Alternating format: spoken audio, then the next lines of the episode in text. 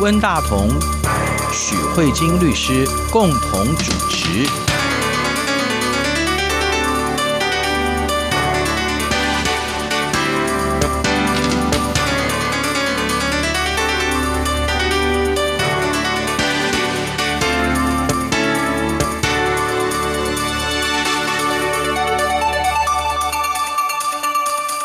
各位听众好，这里是中央广播电台两岸法律信箱，我是温大同。听众朋友，大家好，我是许慧金许律师。许律师今天要给我们安排这个题材呢，我觉得还蛮有趣的。呃，就是最近这一年多来吧，哦就是我们在脸书还是说一些呃新闻当中看到台湾有蛮多律师被可以叫做惩戒嘛？没有，应该是被爆料，对，因为还没有正式惩戒，是也还在调查中。哦，是，尤其是我前一段时间在网络上看到说，桃园有一个法官，然后他就说，呃，桃园有一位征信的律师，然后他就是在打离婚官司的时候，居然跟当事人在那个律师事务所做起爱做的事情来了，嗯然后那个女的还怀孕了，嗯然后他们在那个赖上，哈，就在通讯软体上还讲了一些说，肚子隆起来之前呢，赶快把离婚赶快先办好，所以那位律师等于就是做了很不名誉的事情嘛，嗯哈。然后还有一些其他相关的，哈，像最近还有一位黄姓律师，他也被爆料，好像是说他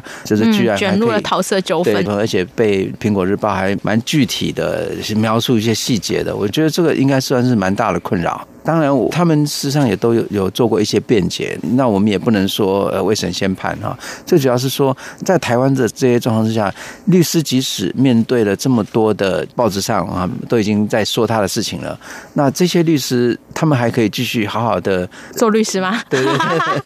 是，或者说你们律师哈，你们对于那些什么师德啦，就说你们这个职业的保障怎么样？因为我们会之所以谈这个问题，是说我们知道中国大陆有很多很多律师，我们至少我们所采访过的，我们且不说那些被抓的、被关的哈，嗯像王全章律师，嗯那我们且不说那个，很多律师甚至只是为了这些律师做辩护，然后甚至于在法庭当中，他们可能觉得法官处理的不好，或者说法官没有秉公的让这个程序很好的进行下去，那他甚至就会进行一些抗议，然后做这些抗议之后，他可能就会被吊销执照哈。我们知道最近有非常非常多的律师被吊销执照哈，乃至于这些被吊销执照的律师们，他们还组织了一个叫做中国律师后俱乐部。呃，以前的一些维权律师曾经讲过，律师在中国大陆是一个高危行业哈，就是危险度非常高的行业。那相对来说，台湾的律师的状况是怎么样？律师，你可以跟我们现身说法一下。我自己觉得嗯律师确实是一个高风险、高危险的行业。，哦是台湾对，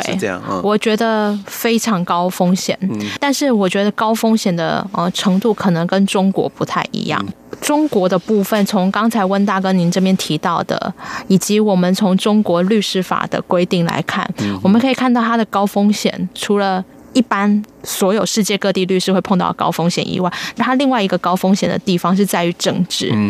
也就是说，我们有一集访问过曲律师嘛，对那中国律师每年都有年检，对，去检查你是不是一个适任。的律师，关于年检这件事情，台湾律师真的无法想象，因为每年的年检，你如果没有过，那你接下来下一年对，嗯你就没有办法执行职业了。那更何况你是被吊销，用这个“吊销”这两个字就知道是行政的管制。是所以我觉得中国律师的有一块所谓的高风险的产业是面对这个政治的嗯问题，也就是这个国家嗯会直接。对你的职业嗯进行是否给予这个执照继续职业的管制，这个是他们高危险的地方。可是我们先处理这一块，台湾也不是没有管，但是不是这样管，应该是这样说。我们先回来看律师这个职业，你其实这个律师这个职业本身是一个非常高度专业的职业。既然高度专业，而且其实委托人真的是全心信任，嗯的这个情况之下，你本来就是需要遵守专业的伦理。啊，既然人家给你扣上专业，你就会受到高度的伦理的控制。那这个世界上有哪些是属于这种受到很多职业伦理控制？医生啊。律师啊，会计师啊，心理师、护理师、社工师这些，你想想看，这些都是会有特别期待，你一定要遵守什么，不可以做什么的一种职业。所以很多时候你一不小心，你就会触发。不论是刚才温大哥提到的台湾律师，可能有一些人陷入桃色纠纷，那这个桃色纠纷就会涉及到。你这个是不是有违反专业伦理，或者是中国你这个部分是不是有符合所谓他们的律师伦理？但是我想要讲就是说，所以关于专业伦理，台湾不是没有管，台湾律师也有管，只是中国是由政府来管。台湾的话是由律师自治团体来管，啊，我觉得这是一个最大最大不一样的地方。这些人的专业都需要人家来管，不然你今天不就是拿着专业？你看温大哥，如果你来对我做法律咨询，结果我完全没有遵守专业，到处去跟人家讲说：“哎、你知道吗？那个温大哥啊，他今天来问我什么，他们家就是出了什么事情。”我觉得这个你应该没有办法接受吧？对对对，那这时候如果我假设是这么完全不能保守当事人的秘密的时候，对对嗯对总是要有人来惩戒我啊。那台湾就不是政府来惩戒，是台湾是律师自治团体来惩戒。啊，那是台湾的律师自治团体，像以台湾来说，我们有律师。的全联会、嗯就是台湾每一个角落都有律师工会，比如说对台北律师工会、基对隆嗯律师工会、高雄律师。那每一个工会，它上面还有一个最大的联合工嗯会。那这个联合工会就是负责处理各式各样律师的惩自律戒的或问题嗯申诉的部分。那这些惩戒跟申诉的这些自律的问题，本身也是律师自己制定的规则。嗯对对啊那所以这等于是说，我们自己专业人士组织一个自治团体，那我们这些专业人士自己管自己。嗯哼，我觉得这个是一个非常。不一样的做法，跟你国家介入来管理，说，哎、h e l l o 各位大家，你们这些律师，请你们安静，不要来跟这个国家唱反调哦。嗯嗯，我们不是这种的，是是我觉得这是跟中国最大不一样的地方，嗯哼这是第一个。那你可能会说，自治团体有些人对自治团体是很反感的，欸他会认为说，那你们律师一定都讲律师的好话、啊，嗯嗯这样等于是你们自己监督自己啊。如果你们碰到一些东西，啊你们就是官官相护，嗯、你们就这个叫什么？绿绿嗯相互，律律 相互，那大家都没事。那对这个东西，我想要跟大家讲，是国有国法，律师法就是国家在制定法律的时候，已经特别讲哪些情况下你是不能做律师的。嗯那这里面就涉及到，如果律师犯了刑事犯罪的话，是那在特定的情况之下，你是完全不能做律师的，对所以他已经有特别规定了。嗯哼，就是最严重的情况，因为就是怕你律律相互，对最严严重的情况法律已经规定。 OK，可是，在那些最严重情况、一些灰色模糊的地带的时候，嗯那我就让你们律师发挥自己高度的哦 OK，专业，是自己是去嗯处理。那这个是我觉得跟中国最大不一样的地方，这是嗯第一点。那第二点，接下来我们就是来谈台湾律师职业的风险，因为我们说中国是面对政治高危险嘛，台湾我觉得律师就是这样子，因为信任关系。其实我常常觉得，我们律师最大的高风险来源就是我们自己的当事人。是哦，大家只要把它想成，它既然是一个信任关系，那在信任的时候，什么事情都没问题；不信任的时候，什么事情都是律师要扛。啊我觉得这其实是。最大的风险，就是你以为你的敌人是你的对方律师，其实也不是；你以为你的敌人是法官，其实也还好。其实最可怕是你跟当事人应对的时候。所以我们可以看到，我们刚才温大哥提到这两个新闻，就是曾律师跟黄律师的桃色新闻。其实他们最大的问题就是在跟他们的委托人的界限没有抓好。啊，他们可能因为可能是桃色，可是很多事情不是只有桃色纠纷而已。所以，我们如果把它从宏观一点的角度来说，因为我觉得，如果只是把曾律师跟黄律师的。这样的一个新闻，当做是一个桃色纠纷，嗯是他们个人私德的问题，其实意义不大。其实你应该看的是说，嗯他们跟他们委托人之间的关系，我们律师跟自己的委托人必须要遵守哪些界限。啊，比如说，他们这两个人最大的问题就是在于。因为窈窕淑女，君子好嗯逑。漂亮的女生大家都想追求，这个我觉得我可以接嗯受。可是问题是，这里面有一个权力关系，就是当她还是你的委托人的时候对对，你可不可以跟她发展出男女朋友的关系？这个是一个律师伦理界限要遵守的。我们的律师伦理的部分是告诉自己说，你跟你自己的当事人，在委任的情况之下是不可以有任何不当的关系。那这个所谓的不当关系，就是你做男女朋友也不好，比如说你自己额外跟他借钱，有借钱往来的关系，这都不好，因为是你关系太复杂，可能会影响到你对当事人利益。比如说，我讲一个简单的例子，假设像这个黄律师或曾律师，他现在跟他的委托人成为男女朋友关系，那如果男女朋友可能就是会吵架，嗯那如果假设吵架以后，你做他案子，因为你还在气头上，嗯你你做他案子，你可以全力的为他最大的利益进行辩护吗？嗯是这里面真的会产生问题，因为对律师法有一个最高的指导原则，就是我们无论如何嗯都要应该为我们自己的委托人争取最大的利益。嗯所以，当你今天在这个目的之下，你其他所发展的关系可能跟这个目的会相冲突的时候，其实要做的就是要利益回避。可是这两位律师刚好都不是做利益回避的事情，他们刚好都是利冲的问题。是这是这个是第一点，我觉得他们这两位律师可能在这个新闻上，他们就是这个委任的部分没有讨好。其实委任这个真的是很危险。我为什么说自己的高风险就是自己的当事人？嗯因为其实有时候啊，利益冲突是现在看没有冲嗯突，之后有冲突。像这两位律师其实最明显，因为在做男女朋友的时候是没有冲突的，嗯对可是等到分手以后，对这里面冲突就产生了。对，那个黄律师就是因为呃女生生气了嘛？对对对对对，对啊然后就会把他的那个底把它揭出来，这样。对啊，我觉得这就是这样啊子。对，那个桃园的曾律师也也是一样，就是都是分手，每一个人都在分手啊。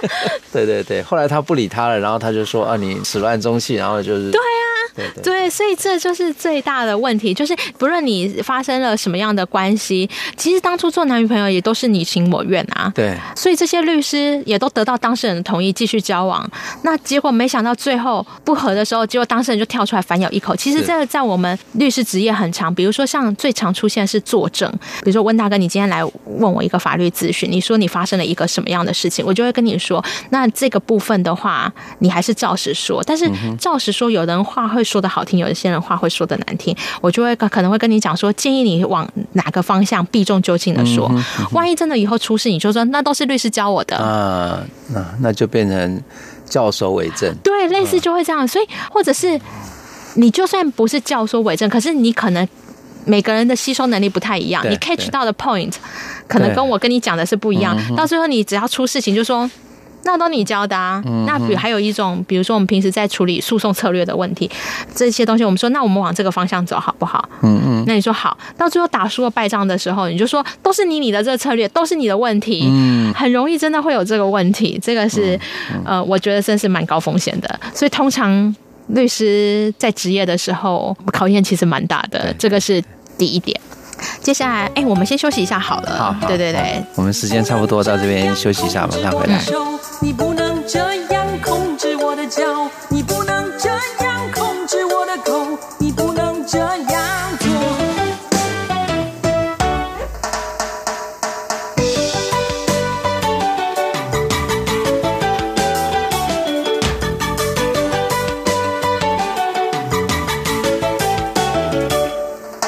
我有一点无聊，我有一点寂寞，但我有一个念头要报给你们说。我已经二十多，生活还不够，但我有一个念头，你们还没有听说。哔哔哔哔吧啦啦，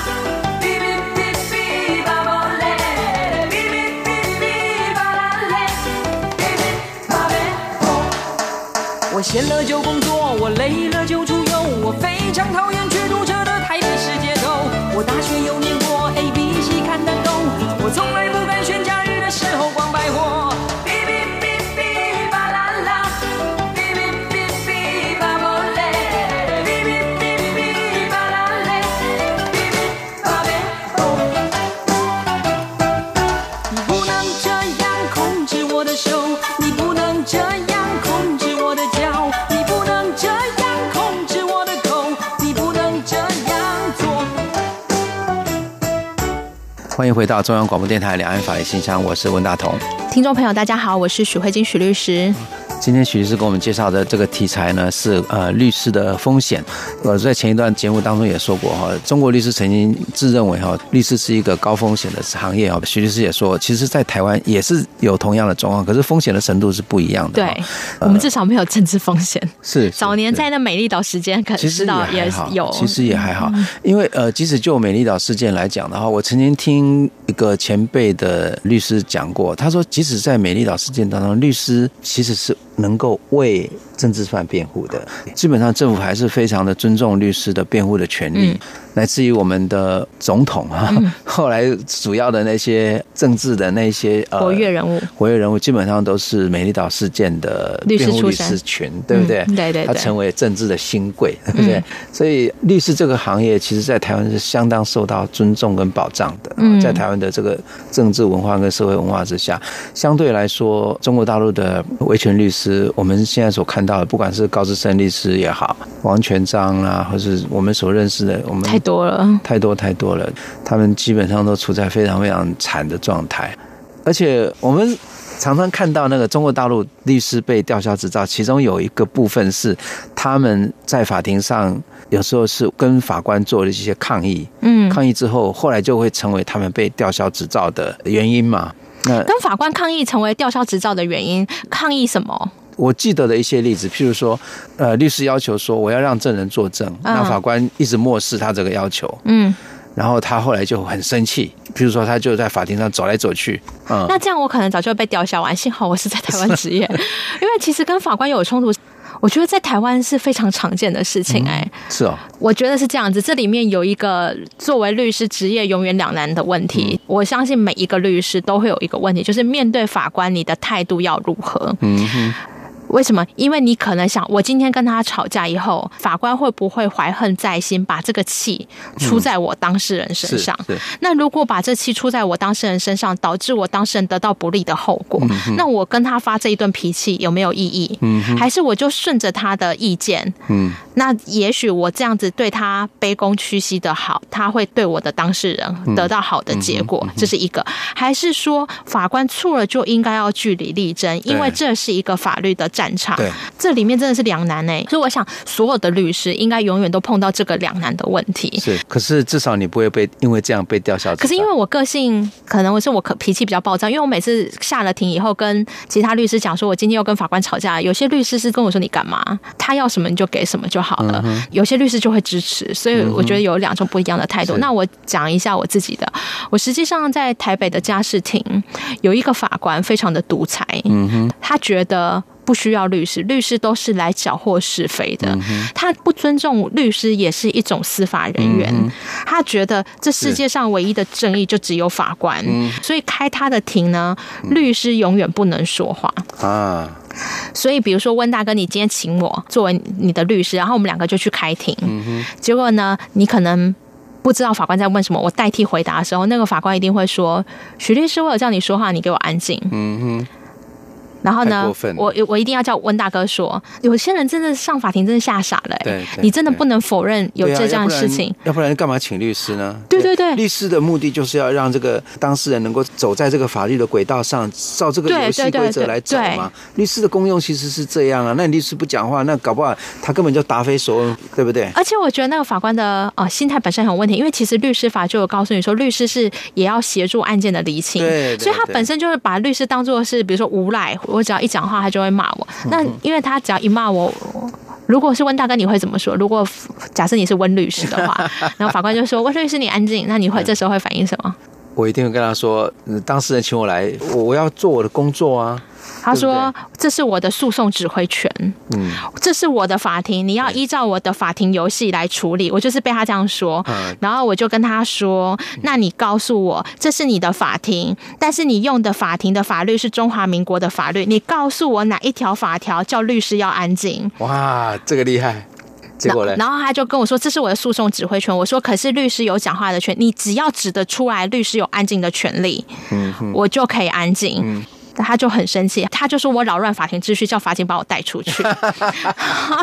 我就被法警请出去了。要被法警请出去之前，我跟法官说，我可以被法警请出去，但是我希望你这件事情把它记在笔录。如果你不记在笔录，我要调录音光碟出来。你要把我请出，你请你写。这时候法官预知法警竟然把谁带出去，然后这个法官想一想，后来还是没有叫法警，但是他就很生气。然后后来下了他知道他做错了就对了。因为真的太难看了。对对对然后下了庭以后，我又补了一份嗯很长的书状进去骂他，结果第二次开庭的时候。那个法官终于有让我说话了，而且开完庭以后，他还跟我鞠躬道歉呢、嗯他说不上一次是开庭情绪不太好，啊希望律师能原谅这样子。嗯不错对，我觉得这个也是一个蛮有趣的事情。如果你看，如果以这样的情况，就只是为了一个律师要不要说话这件事情，哦，确实是很僵，这是一件事情。第二件事情是有一次是对于法官传唤证人的态度有一些意见，比如说。今天有很多个共犯在现场，你今天要传唤证人，你怕共犯互相串供，其实你应该要隔别讯问嘛。那为了要不要隔离讯问这件事情，我跟法官有不一样的意见冲突。嗯那法官当然也不高兴，可是我们也是会跟他做争执。嗯那一次就是跟他争执，结果因为他太生气，他做什么呢？嗯他说我们先休庭，然后他把录音机按掉，嗯然后狂骂我，跟我当事人讲说，去把你这个律师换掉，嗯你只要没有换掉这个律师，我的案子就让你败诉。太可恶了。因为我们哦这样法庭子开庭都录音嘛，对对对，然后他就是很怕我们后续就搞对掉法庭光碟录音这一张对对对，他真的按掉，然后直接对我着我当事人讲这件事情。我跟法官说那，现在你是休庭，对不对？对对我把我的手机拿出来录音，我说换我录音。对对，因为你休庭，我就可以录音啦、对啊他看到我录音以后，他就没有再继续对我骂，他就说：“那我现在要开庭了。”嗯，然后就叫法警把我的手机抢过去对，嗯然后后来他也没有再做什么了。啊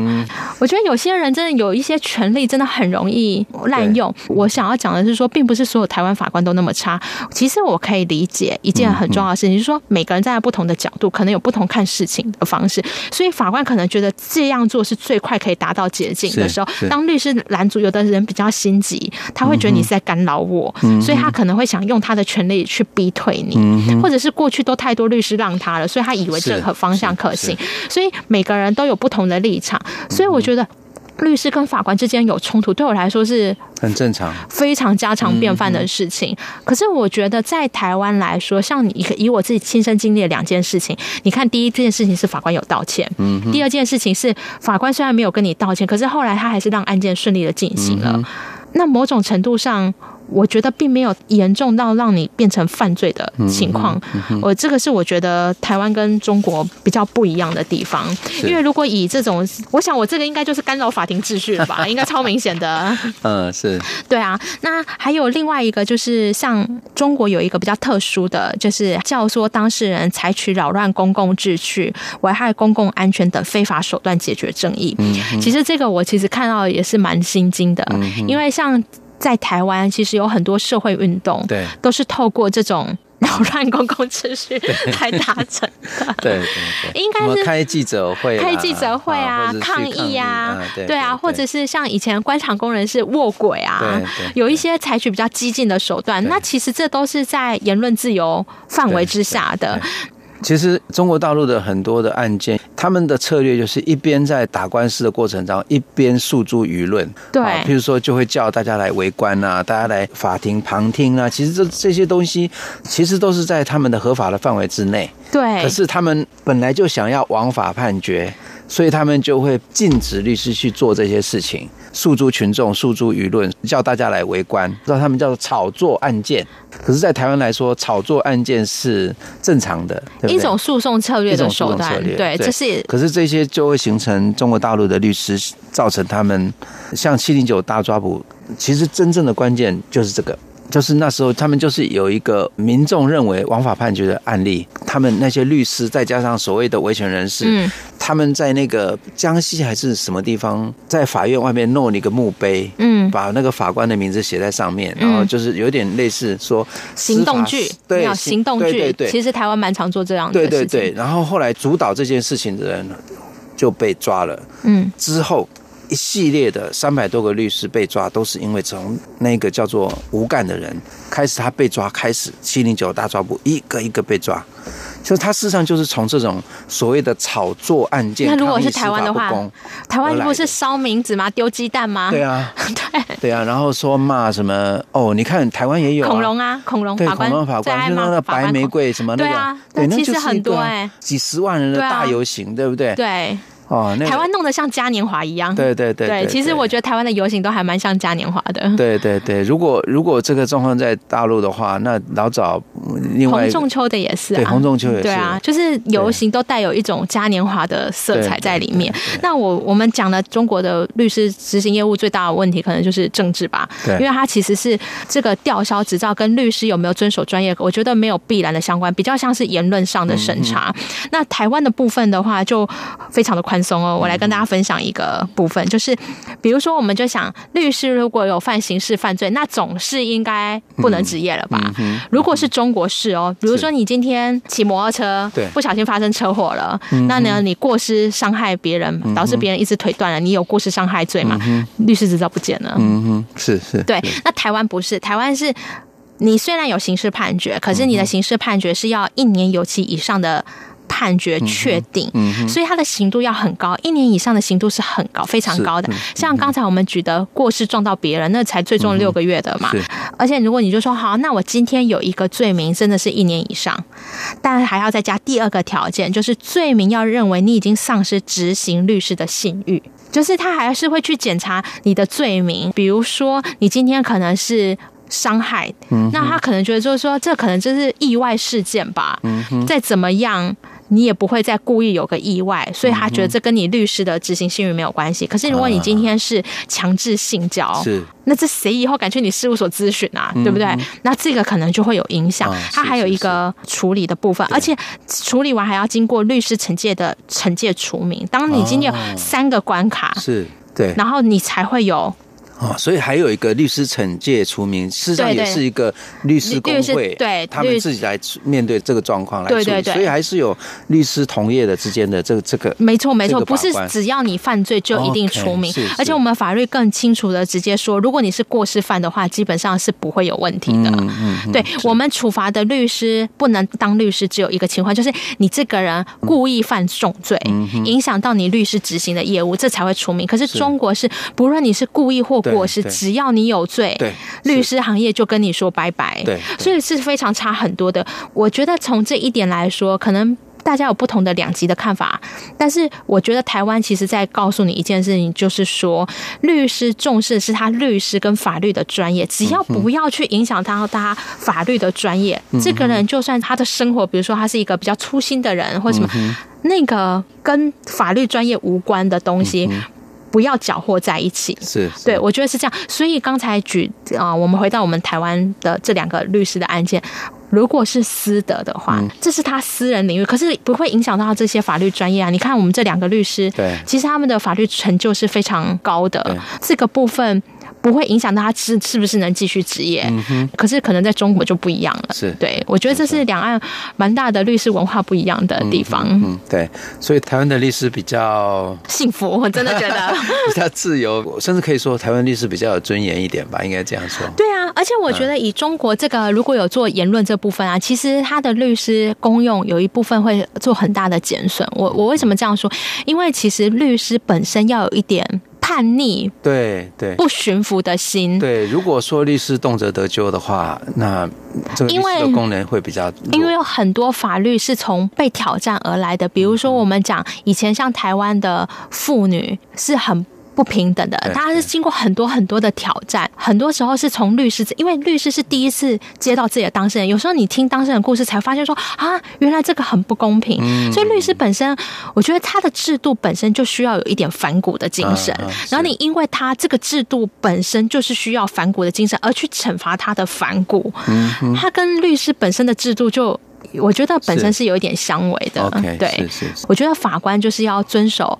这个法律的安定，所以法官可以保守，我觉得没有关嗯系。可是律师他这个制度，他的目的就希望你反骨啊。律师讲的没有错，律师这个行业本身，他的角色本身就要有一种挑战权威的，对你本身就需要挑人家战的什么性？格哈。对可是你看，中国大陆曾经在习近平上台以后，把